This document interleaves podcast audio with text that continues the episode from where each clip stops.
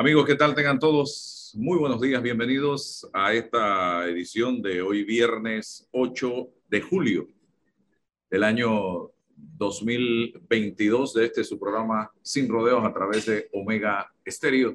Total cobertura nacional. También estamos en todas nuestras plataformas de redes sociales. Instagram, TikTok, YouTube, Facebook, fanpage y Twitter. Gracias a todos ustedes por su sintonía. Hoy nuestro compañero eh, César Ruilova no va a estar con nosotros, tiene compromisos y vamos a comenzar antes de nuestros comentarios acostumbrados, que tengo buenos temas para hoy, eh, con Roberto Mendoza, director ejecutivo de asuntos corporativos de Más Móvil, eh, para hablarnos un poco de algunos temas institucionales que están pasando en este momento con esta empresa que es capital privado y capital del Estado panameños. O sea que cada uno de nosotros, de una u otra manera, tenemos acciones dentro de esta empresa que ha sido exitosa eh, y que cumple ya 25 años de estar en el mercado panameño, estimados amigos. ¿Cómo comienza todo, Roberto? A pesar eh, eh, de que no fue parte del inicio de esta, de esta empresa en Panamá, que fue con la que llega la telefonía móvil celular a nuestro país en ese momento. ¿Cómo han sido estos 25 años, eh, Roberto? Bienvenido. Gracias Álvaro, gracias a ti por invitarme y a todos los radioescuchas de este programa. Eh, realmente una historia fascinante de las telecomunicaciones en, Panamá. Eh, yo he estado con la compañía ya 19 años, no los 25, pero sí tengo muy clara esta historia y bueno, inició todo con la privatización de los servicios de telecomunicaciones que estaban en manos de eh, el Intel, eh, Instituto Nacional de Telecomunicaciones, todos conocemos, se, ejecutó un proceso de licitación internacional eh, con el cual la empresa pagó 652 millones, en su momento el precio más alto pagado para administrar una empresa con capital mixto. inmediatamente al año siguiente iniciamos el proceso del el lanzamiento de la telefonía celular. Recordemos que Panamá, junto con Haití, eran los últimos países en América Latina en no tener un servicio, un servicio de telefonía móvil. Así que, pena. Eh, imagínate, y yo creo que recordarás también que cuando marcábamos o usábamos la línea, teníamos que esperar unos segundos allí para esperar que agarrara tono, porque todo era una conexión analógica. Así que las inversiones iniciaron para convertir toda la red analógica a una red digital. Y allí inició el proceso de transformación de las telecomunicaciones con los servicios de Internet que ya también eh, Cable Onda estaba brindando en su momento, que también la telefonía móvil eh, eh, Bell South en su momento inició el servicio de telecomunicaciones que después cambió a a Movistar y bueno, posteriormente ahora a Tigo, pero ha sido una historia fascinante en donde hoy, luego de estos 25 años, seguimos eh, siendo un jugador importante en el desarrollo económico del país. Eh, como bien nos señalaste, esta es una empresa mixta en donde por cada dólar que se invierte y por cada dólar que se recibe, 51 51 centavos corresponden a Panamá porque 49% son las acciones del Estado y 2% son las acciones del fideicomiso a favor de los trabajadores de la empresa. Eh, hemos eh, desarrollado una plataforma interesante en el país que nos posiciona como un hub regional de telecomunicaciones. Los cables de fibra óptica transitan aquí por Panamá. Nosotros administramos muchos de estos cables de fibra óptica que brindan comunicaciones a todas las Américas el crecimiento y el desarrollo económico de Panamá ha ido a tono con todas las innovaciones y soluciones que les hemos ido brindando al país, no solamente conectarse a través de un cable, que es algo muy frío, pero sobre todo eh, trabajando en soluciones al servicio de la gente, como lo es la telemedicina, la teleradiología, la telemamografía, la educación digital, eh, el e-learning, eh, la vigilancia ciudadana en fin, eh, una cantidad de, soluciones que le estamos brindando al Estado, a los panameños, el establecimiento de dos centros de datos internacionales que por la privilegiada situación geográfica que tenemos en Panamá, hacen que muchísimas empresas de todo el mundo, de toda América Latina y de otras regiones tengan su centro de, de información, su backup guardado en nuestros dos data centers que tenemos en Balboa y en Howard. Eh, una contribución a la economía de casi 9 mil millones de dólares, de los cuales más de mil millones son dividendos que le hemos entregado al Estado. Entonces yo creo que como señalaste, es una historia exitosa, es una historia que nos mueve a seguir mejorando eh, y pues este año cumpliendo los 25 años y utilizando los mecanismos que fueron aprobados en el año 2018 eh, con el aval de todos los operadores del mercado, porque si bien este es un, país de 4 millones y poco más de habitantes, la realidad es que en los países alrededor del mundo las telecomunicaciones requieren muchísima inversión y este no es un mercado sostenible para muchos operadores y los cuatro operadores juntos con el regulador en su momento discutimos el tema y pensamos que este es un mercado eh, que se puede manejar con tres operadores. Los precios en, telefonía móvil, los precios no van hacia arriba, los precios van hacia abajo siempre porque es una industria muy competitiva. Hay que eh, pelear centavo a centavo la, la fidelidad del cliente si yo no te doy un buen servicio o si tu, el precio es más caro, tú quitas el SIM card y te lo, y te lo llevas a, otro operador. Y pues esa ley del año 2018 permitió también la consolidación del mercado de cuatro a tres operadores y este viernes que pasó hemos entregado a América Móvil los 200 millones de dólares, que también es un orgullo porque quien ha hecho esta compra de las operaciones de Claro en Panamá no es nuestra casa matriz, es Cable Wireless Panamá con lo cual los activos de la compañía aumentan, el valor de la compañía para Panamá aumentan y, el y la potencial distribución de dividendos a futuro aumenta. Entonces, eh, es una transacción muy interesante porque la casa matriz no ha dado un solo centavo. Todo sale con las operaciones de Panamá y con préstamos de la banca local. Así que hemos cerrado esta transacción. Ahora inicia un proceso de integración gradual, atendiendo a los requerimientos de Acodeco. Vamos a seguir operando de forma separadas, tiendas, las marcas, el call center, las ventas, el mercadeo hasta el mes de enero, 16 de enero, y de allí pues iremos ya sí trabajando en una integración de las redes, la parte financiera, la parte de recursos humanos. Pero resumiéndote, ha sido una historia de éxito, una historia de, de compromiso con Panamá, es en América Latina uno de los pocos países en donde no se privatizó al 100%, sino que se escogió una estructura mixta en donde el Estado pues sigue recibiendo su, participación de accionista eh, cada vez que la junta directiva declara dividendos y con el compromiso de seguir trabajando. No todo está hecho, hay mucho por hacer, tenemos que seguir conectando a los no conectados. Hemos anunciado con esta adquisición, una inversión de en los próximos años de 500 millones de dólares, especialmente para eh, mejorar la capacidad de la red, para seguir llegando a lugares donde no estamos en este momento y sobre todo que con esta integración los clientes de Claro y los clientes de Más Móvil van a ver de una forma imperceptible que en lugares donde Claro tal vez no tenía una cobertura total y nosotros ya brindábamos el servicio, automáticamente van a recibir la cobertura y nosotros, los clientes de Más Móvil, donde a veces no teníamos cobertura, que claro sí tenía, automáticamente la cobertura va a mejorar. Así que una historia de éxito, una historia de seguir comprometidos con Panamá, apoyando a Panamá y yo creo que lo mejor está por venir de seguir posicionando a Panamá como un centro de eh, digital y un centro global de telecomunicaciones. Roberto, ¿qué edad tiene usted? Y perdone la pregunta. Eh, tengo 55 y 19 en la compañía. o sea, usted es de la misma edad que yo, 55 Exacto, años. Ahí estamos. Pero yo tengo, ¿y de usted es del interior o es de la capital? Eh, yo soy de Chiriquí, eh, de Bugaba. Entonces usted tiene historias que contar bastante similares a las que puedo contar yo. Correcto. Que muchos de nuestros jóvenes desconocen.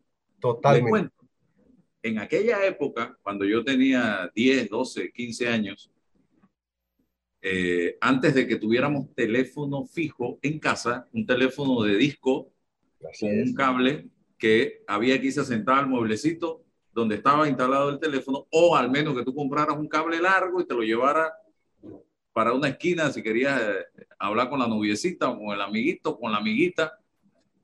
Esto, tú te sentabas ahí y hablabas todo lo que te daba la gana y el pago mensual era de 10 dólares. Pero si llamabas a la capital, el minuto te costaba un billete. Así es. Y al exterior que se diga. Al exterior, la quincena se iba.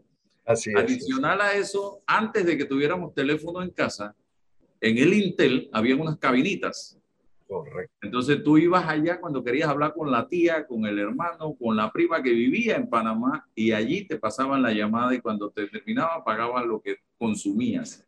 Así eran las cosas en aquella época. El teléfono público era de gran utilidad también para las comunicaciones. Hoy, 25 años después, muchos de los muchachos de hoy día tienen 25, tienen 30, no tienen idea de lo que era aquello. Así que no han podido eh, realmente valorar lo que era, lo que es hoy día versus lo que era antes, porque hoy tenemos este aparatito que nos resuelve la vida entera. Antes teníamos que ir a la biblioteca del colegio y quedarnos allí buen rato revisando libros a veces llenos de polvo, apuntando para luego ir a la casa a pasar toda esta información en una máquina de escribir. Todo esto es parte de nuestra historia y yo, y, yo creo que nosotros, esta generación, Roberto, tenemos una bendición porque hemos podido pasar por todas estas etapas. Así es, así es. Y, Nunca existió Internet cuando fuimos a la universidad, Álvaro. Nada. Teníamos que meternos a la biblioteca, quedarnos horas escribiendo y después, como tú dices, a trabajar todos esos eh, trabajos en esas máquinas de escribir que no eran nada cómodas, pero aquí estamos. Así que Hoy día haces copy y pegas y se acabó. Y se acabó, así es. Así es. Y, tenemos a Google que cualquier cosa le preguntamos y automáticamente tenemos el mundo de información. Eso no lo teníamos antes. Y eso es un gran privilegio para nuestra generación, que ha sido una generación de de transición de muchas cosas que han venido sucediendo en materia de tecnología, estimados amigos. Y, y Kevin Wireless ha escrito parte de esa historia en nuestro país y hoy tenemos que sentirnos orgullosos. Hay gente que dice, no, que la privatización, no, que el Intel nos hubiéramos si nosotros nos hubiéramos quedado con el Intel, yo no quiero saber lo que estuviera pasando hoy día en materia de comunicación en nuestro país, estimados amigos. Porque miren, cuando, el, cuando Cable llega, nosotros todavía éramos el segundo país de los únicos dos en América que no tenían celular. ¿Y cuándo lo íbamos a tener? Es la gran interrogante. ¿Y cómo lo íbamos a tener hoy día? Y me perdonan, íbamos a estar como el IDAN. Usted ve cómo anda el IDAN, que no ha sido privatizada, con muchas dificultades, con muchos problemas, y así no se puede, amigos. Así que yo soy uno de los que está sumamente complacido y convencido de que fue la mejor decisión que se tomó en su momento y prueba de ello lo que hoy es Panamá en materia de comunicaciones, un hub en materia de telecomunicaciones nos hemos convertido. Y háblame, eh, Roberto, hacia lo que pudiera ser la tecnología de quinta generación. ¿Vamos hacia allá en este momento? Sí, parte de esos 500 millones de dólares que hemos anunciado eh, en los próximos años va a ir dirigido a prepararnos para eh, el lanzamiento de lo que es la tecnología 5G. ¿Qué es la tecnología 5G en un idioma sencillo? Hoy contamos con la tecnología LTE, venimos de 3G, ahora estamos en 4G LTE, que es mayor rapidez mayor rapidez en lo que hacemos, especialmente cuando bajamos, subimos información, es la tecnología que va a estar conectada a lo que se llama el Internet de las Cosas, en lo que hacemos hoy, de, como te señalé antes, de permitir de que la teleradiología, la telemamografía, la telemedicina esté al servicio de la gente con conexiones muy rápidas, que un doctor que está en jaque pueda conectarse automáticamente a la velocidad con el centro del Instituto Oncológico o del Hospital Santo Tomás se puedan compartir radiografías y puedan hacer estudios sin necesidad que esa persona tenga que venir inmediatamente a la capital y viceversa. Es velocidad, es mayor capacidad para todo lo que hacemos, pero consideramos que todavía falta y hay un gran espacio para mejorar la cobertura de LTE y de 4G en Panamá y en todos nuestros países. Además que esta tecnología va a requerir, uno, espectro que tiene que ser eh, asignado por parte del regulador y dos, que los proveedores de equipos comiencen a lanzar equipos que estén preparados para 5G, porque de nada sirve que tengamos la tecnología si los equipos no son compatibles. O sea, que ninguno de los equipos que hoy día tenemos, o muy pocos, tiene, son compatibles. Muy pocos, muy pocos son compatibles con 5G. Ya los últimos, Samsung, eh, iPhone tiene algunos modelos, pero también depende de la banda en la cual el regulador va a asignar eh, la frecuencia para 5G. Así que eh, una vez se establezca el espectro, una vez se asigne la banda para 5G, entonces los proveedores comienzan a producir, digamos, equipos para las diferentes zonas, porque recordemos que en telecomunicaciones la tecnología, la tecnología funciona con bandas y cada país utiliza diferentes bandas para sus servicios. Así que eh, ya vemos eh, eh, tecnología 5G en Estados Unidos, en algunas ciudades, en Europa, en Asia. A América Latina va a llegar, pero es un proceso que, que va a ser paulatino y el compromiso nuestro es ahora reforzar lo que es 4G LTE y llevarle servicio a lugares donde ni siquiera han tenido la experiencia todavía, que es áreas rurales y de difícil acceso. ¿Encarece el servicio para el cliente o no lo vamos a percibir? No lo va a percibir. Las inversiones son a, a, cuenta del operador que tiene que invertir para allá. Si nosotros aumentamos los precios, como te dije, la competencia es, bueno, si no aumenta el precio, me voy con el otro operador. Así que eh, no se ha visto aumentos de precios. Lo que se ha visto es mayor competencia, mayores valores agregados y que tú decidas qué quieres adquirir de esa nueva tecnología en valores. Pero yo tuve, Yo tuve la oportunidad de estar en China, ¿En China? conociendo la tecnología 5G de Huawei en un momento determinado y vi que no son esas grandes antenas que hoy día se utilizan son equipos pequeños, cajas pequeñas que se ubican en, a menor distancia en los postes. Correcto. Así es, así es. Como todo, la tecnología va, va mejorando significativamente, tal vez como señalaste, los muchachos de hoy en día, eh, luego de 25 años, no recuerdan los primeros equipos de teléfonos celulares, que eran como unos ladrillos, los Nokia, que tú recordarás. Entonces ya cada vez la tecnología y los proveedores de de acceso a, a las radiobases están trabajando en equipos muy pequeños, con mucha mayor capacidad y que tengan esa disponibilidad de brindar un mejor servicio. Pero sí, la tecnología va hacia allá, hacia allá, pero tomará su tiempo todavía. Excelente. Eh, ¿Algo nuevo que quieras comunicar, Roberto? No, eh, solamente quisiera eh, mandarle, aprovechar los micrófonos, Álvaro, para agradecerte y mandarle un mensaje de tranquilidad y confianza a todos los clientes de Claro eh, en este proceso de integración. Todo sigue operando y manejándose de la misma forma como los clientes han venido haciendo sus transacciones con Claro Panamá.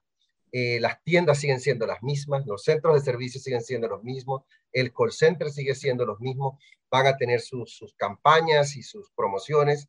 Eh, todo se va a ir dando de una forma paulatina, les, les iremos informando, no hay cambio en sus planes y tarifas. A partir de enero 16, después del 16 de enero, iniciaremos ya una transición paulatina sin afectarles en lo absoluto la manera como ustedes hacen negocios con la empresa. Y lo que sí van a notar en las próximas semanas es una diferencia enorme en capacidad y en cobertura porque es lo primero que estamos trabajando, en la integración de ambas redes de forma imperceptible, que ambos clientes de Claro y de Más Móvil no tengan una mayor cobertura en todo el país. Y bueno, agradecerle a todos los panameños por la preferencia en estos 25 años y nuestro compromiso de seguir mejorando cada día para brindarles el servicio que se merecen. Roberto Mendoza, gracias por compartir con nosotros esta mañana aquí en Omega Estéreo y todas nuestras plataformas de redes sociales. Que tengas un excelente día. Excelente día. Gracias para ti, Álvaro, y feliz fin de semana. Gracias. Vámonos al cambio comercial y retornamos inmediatamente, don Roberto. Bien, interesante escuchar hablar de esta historia de éxito.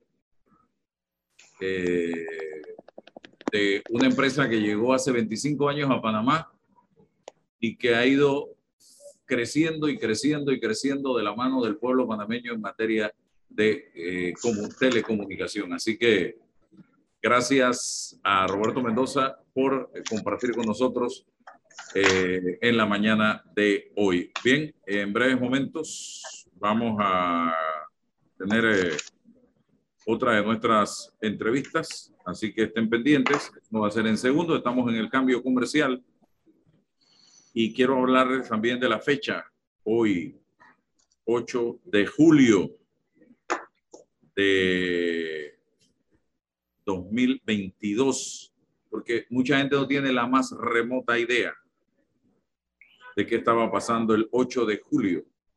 Así que estamos en el cambio a esta hora de la mañana. Bien, estamos ahí en la conexión a través de Zoom, desde donde estamos eh, transmitiendo. Así que en breves momentos estamos de vuelta. Por aquí estoy, estoy eh, contactando la información de precisamente lo que eh, sucedió y lo califican el día que Changuinola enfureció, dice el titular eh, de el medio al que estoy teniendo acceso para refrescarle la memoria. Yo soy un convencido de que tenemos que hacer este tipo de periodismo, periodismo donde le recordemos a la gente momentos históricos de este país. Y eso va más hacia aclararle o, recordarle a la población quiénes son a veces estos políticos que nos quieren dar clases a nosotros de moral o nos quieren salir a criticar cosas de gobiernos actuales cuando ellos hicieron exactamente lo mismo que están haciendo cuando tuvieron en el gobierno. Así que por ahí va eh, eh, el, tiro. Hoy 8 de julio estamos esperando el, retorno. Eh, conmemoramos un año más. Son, ¿qué? 12 años. 12 años de la masacre de Bocas del Toro. Vamos a ver, usted me avisa, don Roberto. ¿Estamos listos? Seguimos adelante, señoras y señores, en este su programa Sin Rodeos a través de Omega Estéreo.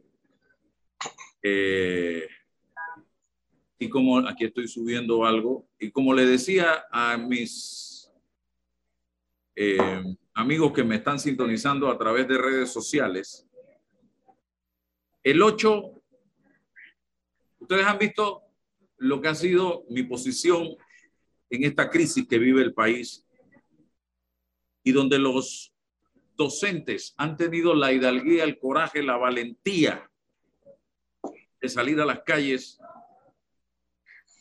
a decirle a este gobierno, basta ya, basta ya de estar malgastando los recursos del Estado y no darle una respuesta al país ante el alto costo de la vida a través del combustible y la canasta básica. Porque si el gobierno nacional hubiese sido congruente y estuviéramos viendo desde hace meses, desde que empezó todo esto de la pandemia, un gobierno ahorrativo, eh, un gobierno eh, austero, eh, un gobierno con control del gasto, yo estoy seguro que lo que está pasando hoy en la calle no estuviera sucediendo. Pero hemos visto todo lo contrario. Hemos visto un gobierno que dice que no hay plata, pero que usted ve despilfarrando los recursos del Estado. Entonces, por eso es que yo no puedo venir aquí y levantar mi voz crítica a quienes están en las calles manifestándose porque sería injusto de mi parte. Y yo he dicho, dentro de la protesta pacífica, dentro de la protesta eh, respetuosa, ahí me encuentran a mí. La protesta violenta no.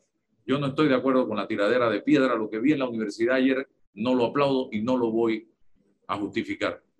Pero los docentes en el país se han portado de manera razonable, con mucha madurez y civismo. Y a ellos mi respeto. Entonces, ¿cómo el gobierno nacional se va a presentar en una mesa? Tengo conmigo a Ángel Sosa, que es un joven político eh, que va, aspira a ir por la libre postulación y vamos a conversar con él en algunos minutos. Pero ¿cómo yo puedo, amigos que me están sintonizando en este momento, como sociedad, entender al gobierno? No puedo. Yo no puedo entender a un gobierno que acaba de darle 10 millones de dólares a la Universidad Autónoma de Chiriquí, a la señora Etelvina de Bonagas, y que mañana esta señora tiene una tremenda fiesta de cumpleaños en la feria de David, en medio de toda la austeridad que tenemos en este país, que dice el gobierno que no hay recursos. ¿De dónde está saliendo todo esto? Me pregunto yo.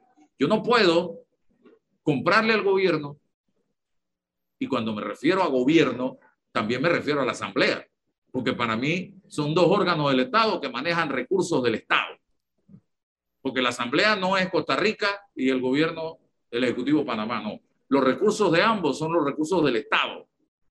¿Cómo yo puedo comprarle al gobierno y al PRD que los recursos son finitos y que no hay plata? Y yo veo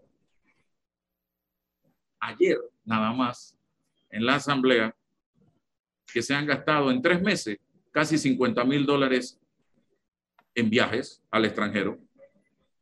Turquía, Ghana, no sé dónde y no sé dónde y no sé dónde. ¿Con qué justificación? ¿Y para qué? Si hoy ya no es necesario ni salir, cuando tú puedes hacer las reuniones por Zoom o por Team. ¿Cómo yo puedo hablar de apoyar o comprarle al gobierno esa teoría de que no hay plata y yo veo 5 mil personas por mes nombradas en la planilla del Estado? Por mes. Explíquenme. Adicional la cantidad de carros alquilados, la cantidad de consultorías, la cantidad de asesorías y de asesores. Explícame la cantidad de vejeranos en la planilla de un diputado apellido vejerano. Yo no entiendo cómo yo puedo entender ese argumento en estos momentos y la cantidad también de préstamos que se están haciendo por parte del gobierno para pagar planilla y para pagar subsidios. Y todos los días nos crean un nuevo subsidio. Entonces, no, no, por favor, no, yo no puedo creer eso. Así que por eso yo no puedo salir a atacar a quienes se manifiestan hoy en día y quienes luchan por un tema que nos afecta a todos los panameños, estimados amigos. ¿Y a qué quería llegar? El 8 de julio del 2010, a esta hora de la mañana, Bocas del Toro estaba en llamas, para que ustedes recuerden. 8 de julio de 2010, gobierno Ricardo Martinelli, Juan Carlos Varela. Esa dupleta que tanto daño le ha hecho a este país, que todavía hay gente que no se da cuenta. El daño que los dos le han hecho a este país. Y nos tienen divididos entre el robó pero hizo y el robó pero no hizo. Yo no sé si este pueblo va a despertar algún día. Porque eso es como la mujer que, que dice, que le dicen, deja a ese hombre que te está matando. Y la mujer dice, él me pega, pero me ama. Es lo mismo. La mañana del 8 de julio del 2010 iniciaba como cualquier jueves. El bocatoreño común inició su día como cualquier otro. Sin embargo, la muerte se acercó al pueblo y se quedó por tres días. Los trabajadores de las bananeras de esa región agrícola e industrial de la provincia de Bocas del Toro declararon una huelga indefinida producto de la discrepancia respecto a una ley recién aprobada llamada ley chorizo. ¿O es que ustedes ya no se acuerdan de eso, estimados amigos? La ley 30 de junio del 2010, ley chorizo, fue bautizada así porque contenía múltiples temas de diferentes tópicos. La norma introducía reformas en los códigos penal de trabajo y el de la justicia, y en seis leyes, incluida la ley orgánica de la Policía Nacional. La policía tenía instrucciones de cumplir con la constitución que establece la prohibición de cerrar calles y avenidas, pero algunos gremios, al ver el fuerte contingente policial, decidieron contravenir las normas y bloquear las vías. Alrededor de las 7 de la mañana, los ajetreos entre dirigentes sindicales y algunos familiares de estos y la policía comenzaron. Nadie sabía cómo iba a terminar el enfrentamiento. A las 11 de la mañana, el día 8 de julio, Antonio Smith se, se había convertido en la primera víctima de la violencia callejera. Murió por laceración pulmonar provocada por herida de arma de fuego, de acuerdo, perdigones, de acuerdo con el resultado de la autopsia. Las violentas protestas continuaron el 10. Otro manifestante, Virgilio Castillo, fue derribado por los perdigones a las 8 de la mañana cerca del puente Torres en Changuinola. La necropsia dictaminó que falleció por laceración pulmonar perdigones. Dos menores, Migdalia Ábrego, de un año y seis meses de edad, y Einar Baker, de diez meses de nacido, fallecieron en el Hospital de la Caja de Seguro Social de Changuinola, donde se encontraban recibiendo atención médica. Posteriormente, y luego de concluir la trifulca, nació el Comité 8 de Julio, su presidente Jacinto Quintero, y así una serie de informaciones relacionadas con este tema de lo que fue la masacre de Bocas del Toro, donde muchísimas personas también perdieron ojos, piernas, brazos, quedaron lisiados para el resto de su vida, producto de esa masacre. En el gobierno, Martinelli Varela. Colón también fue víctima de represión cruda, cruel. En el gobierno Martinelli Varela, los indígenas, grupos originarios de la comarca Nove, por el tema de la minería, con una ley que querían aprobar, también fueron víctimas de la represión cruel y sangrienta. Incluso le cortaron las comunicaciones en el gobierno Martinelli Varela los dejaron incomunicados en una operación que hizo el gobierno a través de la autoridad de los servicios públicos en ese entonces. ¿O es que ustedes no se acuerdan de lo que yo estoy diciendo? Salgan a decir que es mentira lo que yo estoy diciendo y que no se dio toda esta represión en ese gobierno. Por Dios, hombre. Entonces yo veo voceros del gobierno Martinelli Varela, 2009-2014, saliendo ahora a criticar a la actual administración, que no defiendo, porque tampoco estoy de acuerdo con la manera de actuar y lo han visto en mis planteamientos que hemos venido haciendo durante estos días. Porque nada de lo que estuviera pasando, de lo que está pasando, estuviera pasando si tuviéramos un gobierno con liderazgo que pudiera enfrentar con coraje y con valentía y con diálogo estas manifestaciones. ¿Y a qué me refiero? A predicar con el ejemplo. Pero este gobierno no tiene la moral para salir a decir nada porque ellos han administrado la cosa pública como si estuviéramos en época de vacas gordas cuando estamos en época de vacas flacas. Así de sencillo. Así que a mí no me vengan con ese cuento. El gobierno Martinelli Varela reprimió y mató gente. Y este gobierno no está haciendo las cosas bien y lo saben que lo he criticado duramente. Y los he emplazado. Y todos los días es mi posición. Así que no me vengan ahora, ah, no, que estoy defendiendo, no estoy defendiendo a ninguno de los dos. Porque los dos son responsables de todo lo que estoy planteando. Los ciegos aquí somos nosotros, que seguimos creyendo en el robó, pero hizo. Los ciegos aquí somos nosotros, los estúpidos aquí somos nosotros y me perdonan, el pueblo panameño. Que seguimos, no sé, como cual caballo trapichero y no vemos la realidad de lo que está pasando. Miren ustedes, el viernes, estos diputados del PRD celebrando, festejando con whisky de 500 dólares. Por Dios, hombre. ¿Usted no cree que el vicepresidente de la República debió haber ido directamente ya a tocar este tema en Veraguas, a sentarse? Vengan acá, yo quiero resolver este, este tema. Vamos a conversar. Esto ya se va a acabar hoy porque yo lo voy a resolver. ¿No? Y siguen las protestas y siguen las manifestaciones. Por Dios, hombre. Don Ángel, ¿qué piensa usted de todo esto? Bienvenido como político joven. ¿Qué tal Álvaro? Eh, muchas gracias por la invitación. Saludo a ti, a toda tu audiencia. De verdad que hemos visto con, con mucha pena todo lo que está ocurriendo en el país en los últimos días. Eh, nos ha hecho extrañar al presidente de la República, eh, nuestro vicepresidente, en virtud de que ha demostrado una gran incapacidad de diálogo, ha demostrado una gran incapacidad de poder poner en alinear todos estos movimientos sociales que están manifestando su descontento con lo que el país está pasando. Tenemos claro que venimos de una crisis de, salud pública global, que el tema del, aumento del combustible no es un tema local, pero que el Estado podría hacer mucho más para aliviar el, alto costo del, del combustible en el país y calmar un poco la ansiedad que tiene toda la sociedad en virtud del alto costo de la canasta básica, de todas las crisis que tenemos de, seguridad.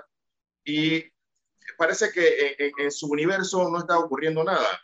Vemos como el, el gasto público, por ejemplo, está por el orden de los, del 38%, una cosa inaceptable en, en una empresa privada. Eh, administrativamente eso es insostenible. Eh, partiendo también de que ese gasto público o esa planilla pública abultada es una ilusión que mantiene la economía en, un cierto nivel y esa ilusión es básicamente eh, establecida por, por el endeudamiento que está eh, adquiriendo el país a partir de esta abultada planilla.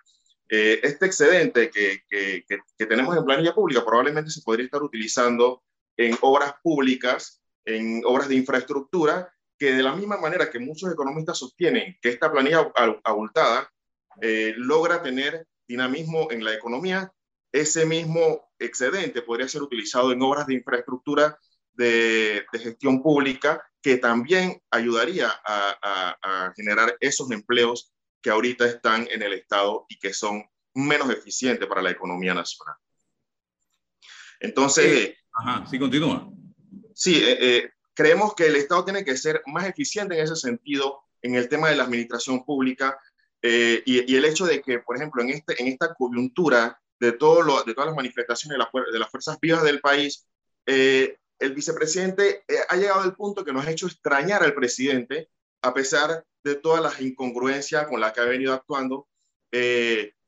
creemos que hubiese sido un poco más conciliador en todos estos procesos de donde las fuerzas vivas del país sienten un gran descontento, se están manifestando algunas, en algunas manifestaciones más duras que otras, pero, pero, y como tú mencionabas hace un rato, no podemos aplaudir la violencia de ninguna manera. Creemos que la sociedad tiene que salir a la calle a manifestarse, hacerle sentir al gobierno, a la administración pública, que no estamos felices con lo que está pasando y que nuestra forma de manifestarnos tiene que ser pacífica, pero tiene que ser contundente también. Como joven, ¿cuál es tu aspiración? Eh, en, en, materia de una transformación de la política en este país? ¿Cómo evalúas la política en este país? Mira, eh, Álvaro, yo creo que la participación, ciudadana es el pilar de toda sociedad. Y yo creo que hemos dejado en manos de los políticos tradicionales y de los partidos políticos la ejecutoria pública en, de manera absoluta. Este sistema representativo en el que estamos sumidos y secuestrados todos los panameños, eh, carece de la, de la concertación nacional con mucha frecuencia. Los proyectos que desarrolla el Estado no están orientados a satisfacer realmente las necesidades de las comunidades. Yo creo, por ejemplo, en, el, en, en la estructura municipalista, donde la descentralización, que de hecho en Panamá se ha intentado, yo creo que el espíritu de la descentralización, de la, de la ley de descentralización, que incluso ahora está en, revisión, eh, es bueno. Es bueno en términos de que le permite a las comunidades realizar la administración de sus propias necesidades. Pero ¿qué ocurre? que en ese proceso perdemos la participación ciudadana. Las juntas locales, por ejemplo, que, deberían ser eh, la célula de nuestra sociedad.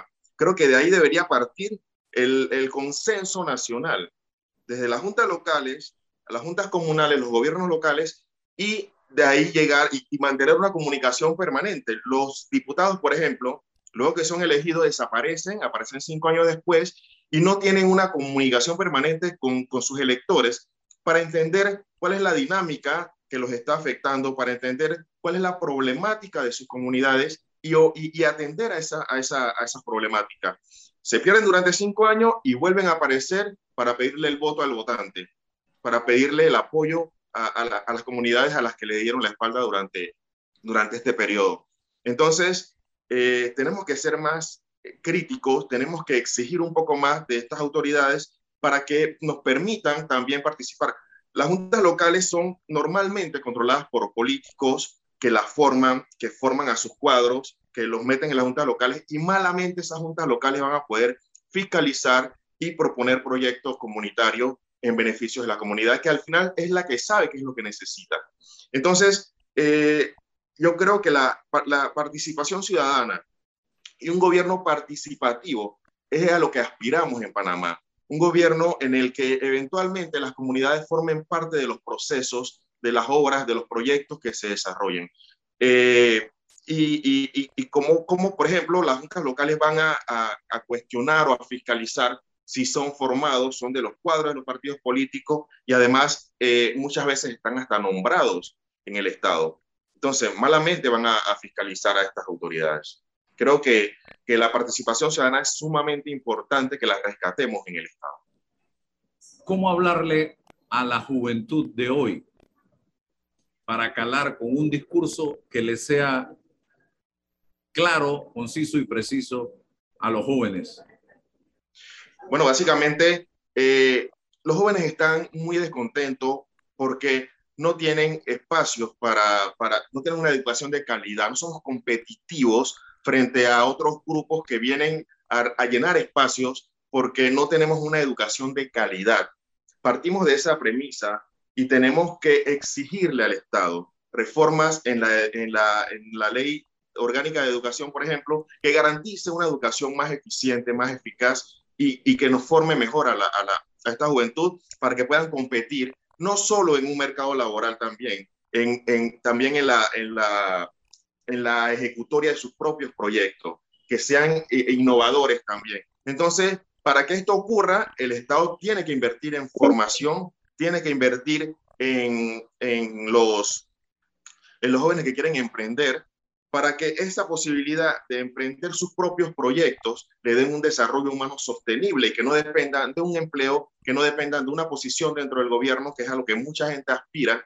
Entonces, dejar esa, ese abierta ese compás donde el joven tenga muchas más oportunidades. Así vamos a evitar delincuencia, vamos a, a, evitar eh, tantos problemas sociales que, que, estamos atravesando hoy como, como sociedad, básicamente. Bueno, eh, Ángel, te agradezco tu participación eh, clara, concisa. En la mañana de hoy tú estás aspirando a una candidatura en San Miguelito, tengo entendido. Así es. Así estamos, eh, estamos en el tema de, de, las precandidaturas para la alcaldía de San Miguel. Bueno, gracias para la alcaldía de San Miguelito. Gracias para la alcaldía de San Miguelito. Después hablaremos entonces ya cuando estemos en el proceso de recolección de firmas, ¿le parece? Cómo no, muchas gracias. No, cómo no, gracias. Vamos ahora con Orlando Quintero, don Roberto Antonio Díaz, de Provicida. Don Orlando, 25 años también. 25 eh, años, sí, definitivamente, de, arduo trabajo, ¿no? Cuéntame, ¿qué, ¿qué fue, cómo fue el inicio y dónde nos encontramos hoy día? Bienvenido. Bueno, eh, bienvenido y gracias por, por esta oportunidad. No, el inicio fue obviamente porque el, en ese entonces el sistema de salud se negaba a darla, estamos hablando de 1997 que empezamos nuestra lucha, se negaba a dar los, el tratamiento antirretroviral que ya existía, la terapia antirretroviral, la triple terapia como se le llama, este, desde 1995. Y estamos en el 97 y ah, aquí no había ninguna eh, oportunidad para los pacientes que vivían con VIH o que estaban en SIDA de, de este, recibir la terapia antirretroviral. Y ahí empezamos la lucha, ¿no? Con una demanda, primero con el advocacy, hablar con toda la, con la directora de la Caja del Seguro Social, con la ministra, con todo mundo que tenía que ver con el tema para tratar de lograr que se iniciara la terapia, pero obviamente seguía la, eh, la negación a aceptarla, así que pusimos una demanda, primero, la primera demanda ante la Corte Suprema de, de Justicia, un amparo de garantía que fue no admitido por el, el magistrado Mola. Después pusimos otra eh, demanda, un amparo contencioso de plena eh, administración. Tampoco fue admitido y ahí sí ya teníamos todo programado para dar los pasos, que ahí fue donde, esto ya estamos hablando de 1913 de mayo del 99, donde hicimos un cierre de calle por casi 12 eh, horas al frente del complejo y tuvieron todos los medios de, comunicación. Tuvimos, la verdad, que una gran este, cobertura de los medios en vivo durante esas 12 horas. Eh, y obviamente, esto fue un 13 de mayo y el 17 de mayo es la junta directiva de la Caja del Seguro Social la que aprueba iniciar o meter en el cuadro básico de medicamentos los medicamentos antirretrovirales. Empezaron 10 pacientes, después 300 en ese año, y hoy día hay más de 17 mil personas recibiendo el tratamiento antirretroviral. Ese fue el inicio de nuestra lucha, pero obviamente la cuestión no solamente es la parte de los medicamentos, que ahora hemos, como tú bien lo sabes y nos has tenido varias veces en, entrevistas, eh, por los desabastecimientos que, que ocurren con, con, cierta frecuencia. Tengo que decir que en estos últimos años ha bajado un poco la, este, la frecuencia de los desabastecimientos. No es que no haya desabastecimiento, pero sí ha disminuido. Pero sí, definitivamente la lucha es mucho más que esto, un trabajo en prevención fuerte que hay que hacer, eh, todo el seguimiento de lo que implica el, esto. Somos los patitos feos de las causas, así que eh, es, una, es una lucha, es como se dice, ir a veces contra la, contra la corriente, ¿no? Ok, ¿cómo estamos en materia de estadísticas? Hoy día eh, he estado viendo información preocupante que nos ubica en un país con muchos contagios de VIH. Háblame así. Sí, definitivamente que eh, lamentablemente el, eh, Panamá eh, sigue siendo uno de los países más afectados de, por el VIH y el SIDA en toda, en toda América. Estamos hablando que en Centroamérica estamos de segundo lugar y en toda América estamos entre sexto y séptimo este, lugar.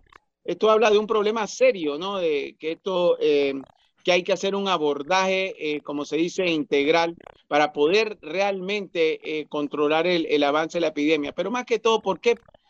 ¿Cómo es que tenemos que controlar el avance de la epidemia? Es que cada uno de nosotros se involucre, ¿no? Porque tú puedes señalar, eh, bueno, qué está haciendo el gobierno, qué está haciendo la empresa privada, los clubes cívicos, los, los medios de comunicación, qué están haciendo. Sin embargo, por más que se haga, si no, hay, no se asume esta responsabilidad social ciudadana, donde la gente asuma, ¿sabe qué? Yo tengo que, la, una de las cosas básicas que hay que hacer en, en, para el manejo del VIH, hacerse la, la, la prueba de VIH. ¿no? Aquí se asume la responsabilidad, pero no hay una conciencia de riesgo. Y mientras no hay una conciencia de riesgo, tú vas para adelante, ¿no? No tienes ninguna, ninguna, este, en tu mente, por tu mente no pasa que tú puedes ser una persona este, que viva con VIH y de hecho hay más de 31 mil personas este, estimadas que viven con VIH y desconocen su condición. Entonces, esto realmente es preocupante porque vamos a poner un muchacho de 15 años que se está infectado y de hecho sabemos que a más del 50-60% de los adolescentes hoy día están teniendo relaciones sexuales y se infecta bueno, pero nunca se hace la prueba hasta que llega a etapa SIDA. Tenemos que aclarar que tú te infectas hoy y puedes vivir 5, 3, 5, 10 años sin ningún solo signo o síntoma que te diga que tú estás infectado con VIH. Por ende, tú sigues teniendo relaciones sexuales sin protección, obviamente sin ningún signo o síntoma que diga que estás infectado con VIH, a no ser que te hicieran una prueba, es la única forma. Y resulta cuántas personas no ha infectado este muchacho de 16 años a lo largo de 10 años, ¿no? Cuando son sexualmente muy, muy activos. Y, y ese es el problema. Esto no aumenta aritméticamente, sino geométricamente. Así que es uno de los grandes problemas que tenemos con respecto a la falta de conciencia de riesgo. Esta es una infección, el VIH es la causa de una infección de transmisión sexual.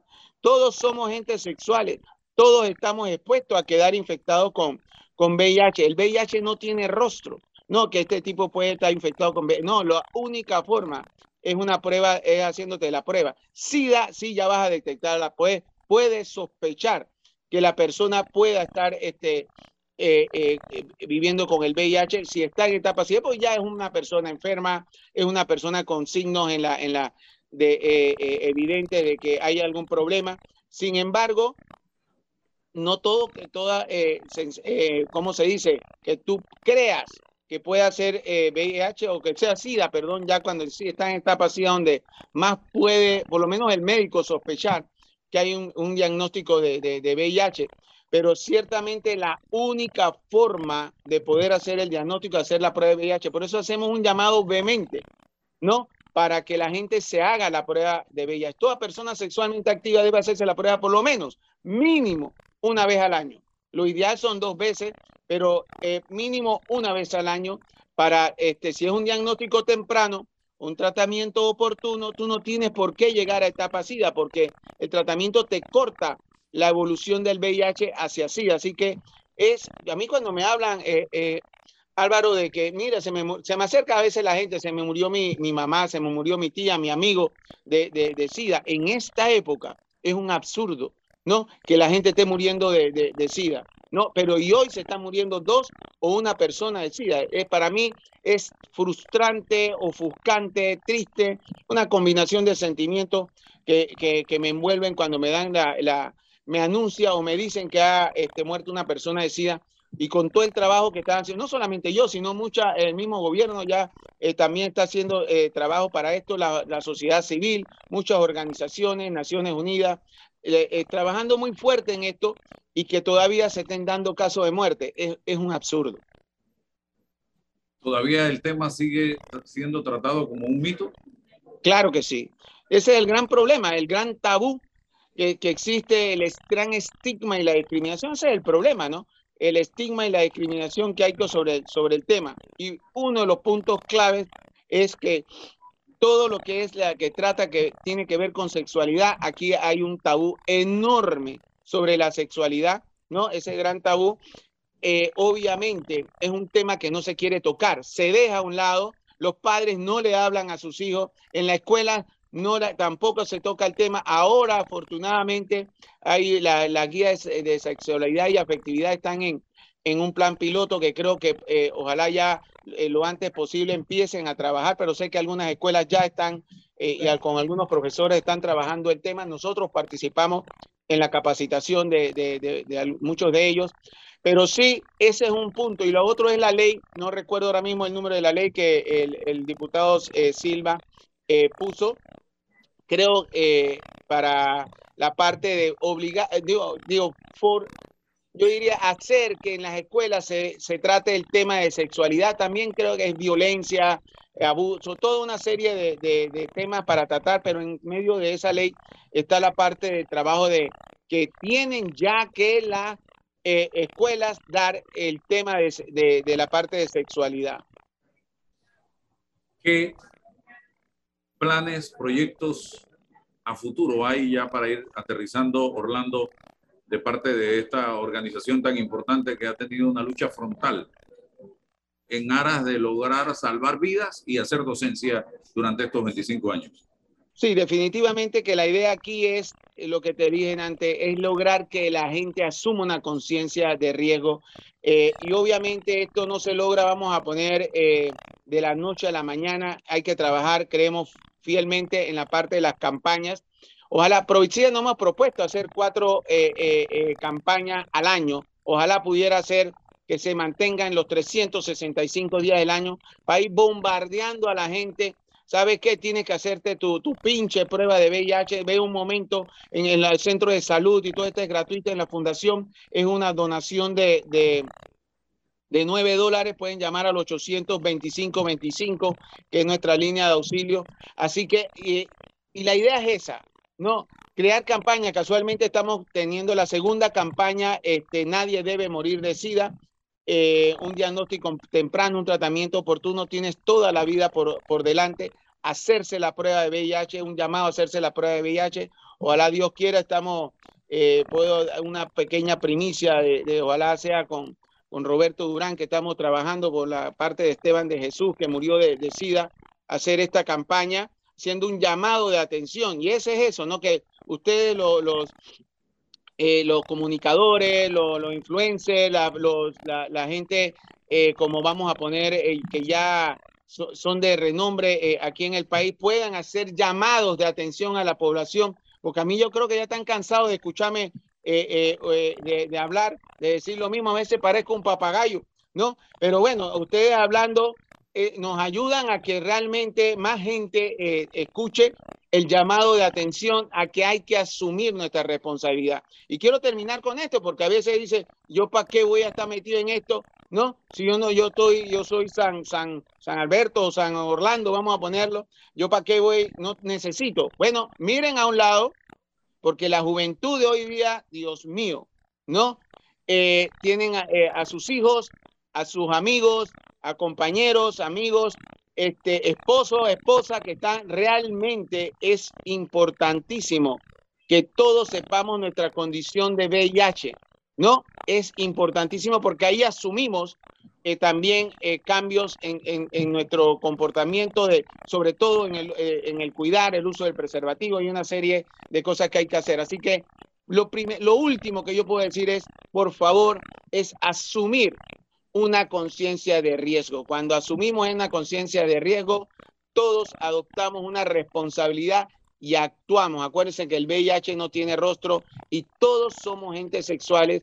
Ahora mismo todo lo como está revolucionado este, este país, pero ténganlo por seguro que todo ese mundo, toda la gente que está en, en, en toda esta, en las marchas y eso, cuando llega a su casa, llega a su casa, tiene una vida también eh, eh, eh, íntima, sexual, y siguen teniendo relaciones sexuales. Esto no para, ¿no? Esta marcha y todo esto en un momento, esperemos que, que paren, que se resuelvan las cosas, pero el tener relaciones sexuales, esto se va a dar todo el tiempo y todas las personas van, siguen teniendo relaciones sexuales y siguen teniendo el riesgo. Así que asumamos nuestra, esa conciencia de riesgo a la cual tanto llamamos y hacerse la prueba del VIH en la fundación pueden ir de 7 a, a 3 y media, es sin, sin ayuna, así que, y, y una donación de, de 9 dólares. Así que es un llamado de, de a todos, ¿no? Orlando, gracias por estar con nosotros en la mañana de hoy, aquí eh, en este su programa Sin Rodeos a través de Omega Estéreo. Seguimos en contacto. Saludos a Natalie también en sintonía. O sea, ella, me va, ella me va a matar, me va a matar si no digo esto, porque tú dijiste que teníamos, tenemos el gran fondo por el derecho a la vida, que es la, que es una actividad de ciclismo que Natalia es la que está organizando, que es en el, el 4 de diciembre aquí en Panamá y el 12 en, en Chitré, el 7, perdón. Y tenemos nuestra cena de gala, que es el 2 de diciembre, que también es, que es con Sammy Sandra Sandoval y con los Beachers en el Hotel Río. Y la verdad que en bar abierto, un buffet, la verdad que un, un evento que ojalá puedan seguirlo, va a estar en las redes o en la página web también para los que quieran apoyar es una forma de, de apoyarnos y va una, tenemos recibo de utilidad de impuestos sobre la renta, así que a la larga prácticamente te va a salir gratis porque es sobre el 100% cuando es el tema de VIH en lo que es deducibilidad de impuestos sobre la renta. Gracias. ahora sí. Bueno, yo me comunico con ella para que también participe del programa y nos hable más de este interesante Perfecto. evento y estas invitaciones. Gracias. Gracias Venimos... a ti, Álvaro. Jesús Balbuena está con nosotros ahora, como todos los viernes, porque hacemos con él un repaso de todo lo que ha pasado en la semana en materia de redes sociales. Eh, Jesús, buenos días, bienvenido. Hola Álvaro, buenos días Roberto y a todas las personas que nos escuchan. Cuéntame. Álvaro, bueno, hoy traje un contenido un poco diferente porque quiero dejarles a las personas que nos están escuchando algunas ideas de Reels que pueden hacer con sus negocios. De hecho, hay más de 100 ideas, pero voy a decir las que, las que tengo por acá. A para, ver, que, dile.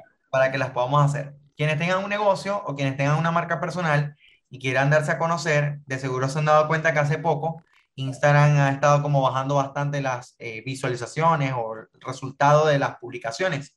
Ahora hay como menos likes, a veces menos comentarios, pero eso se debe a que Instagram, por supuesto, quiere que nosotros nos vayamos a otros formatos y hagamos cosas diferentes. Entonces, hoy les tengo algunas ideas de Reels que podemos hacer como para poder darle esa fuerza que necesitamos a nuestro negocio. La primera idea de Reel es hacer un paso a paso, es decir, grabar videos o hacer un paso a paso del producto para que expliquemos como que un paso a paso o un tutorial de cómo utilizar ese producto o cómo utilizar ese servicio que nosotros estamos ofreciendo.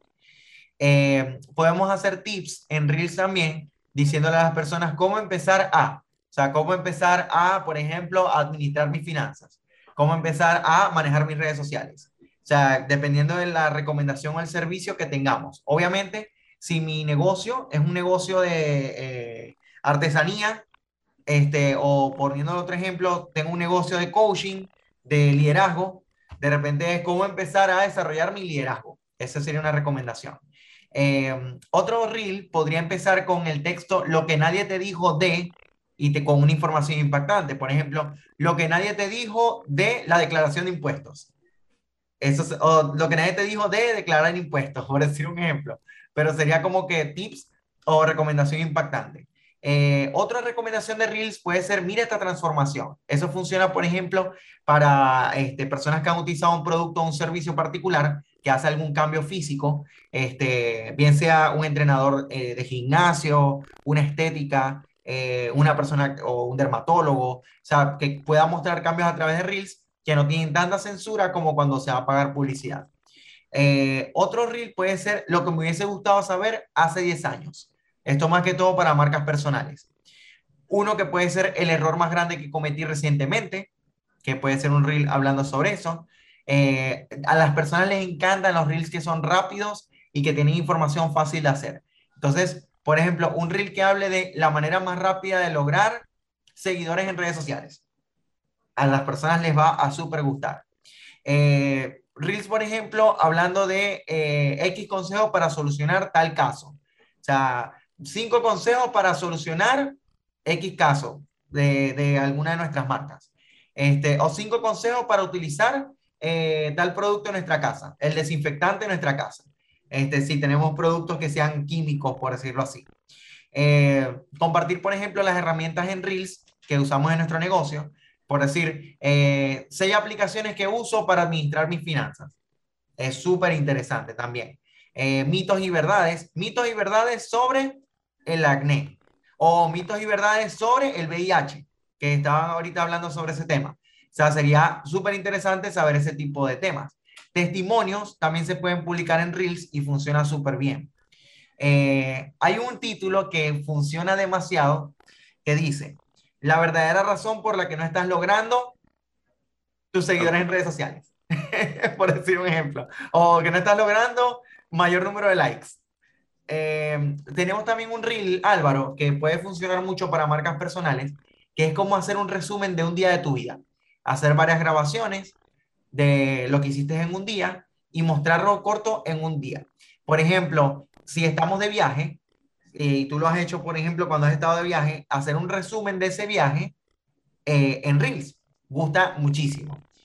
mostrar el espacio de trabajo en el caso que tengamos una oficina o que seamos una empresa que tenga una sede física, este, sería muy bueno mostrar el espacio de trabajo.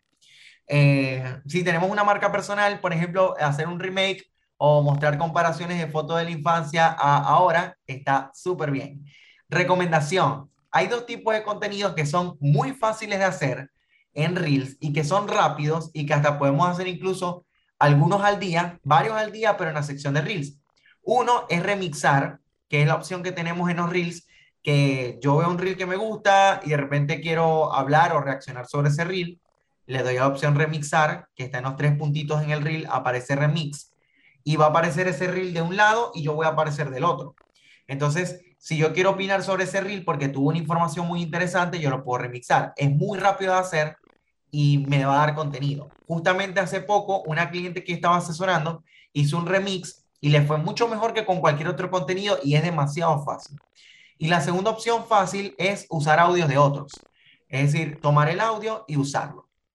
También que se puede hacer. Bueno, estos tips que está dando Jesús, para que sepan, él en sus seminarios, en sus actividades cobra por esto, se lo está dando gratis en el día de hoy. Así que aprovechen, estimados amigos, estos consejos interesantes que nos está eh, aportando eh, nuestro amigo y colaborador Jesús Valbuena en el día de hoy. Así que ah, síganlo en arroba social chucho, allí en su cuenta de Instagram. Hay mucha más información acerca de todas las actividades que él está desarrollando eh, desde su pequeña empresa. Así que gracias Jesús por estar con nosotros en el día de hoy. Gracias a ti Álvaro. Y a todos ustedes por su sintonía. Gracias. hasta el lunes.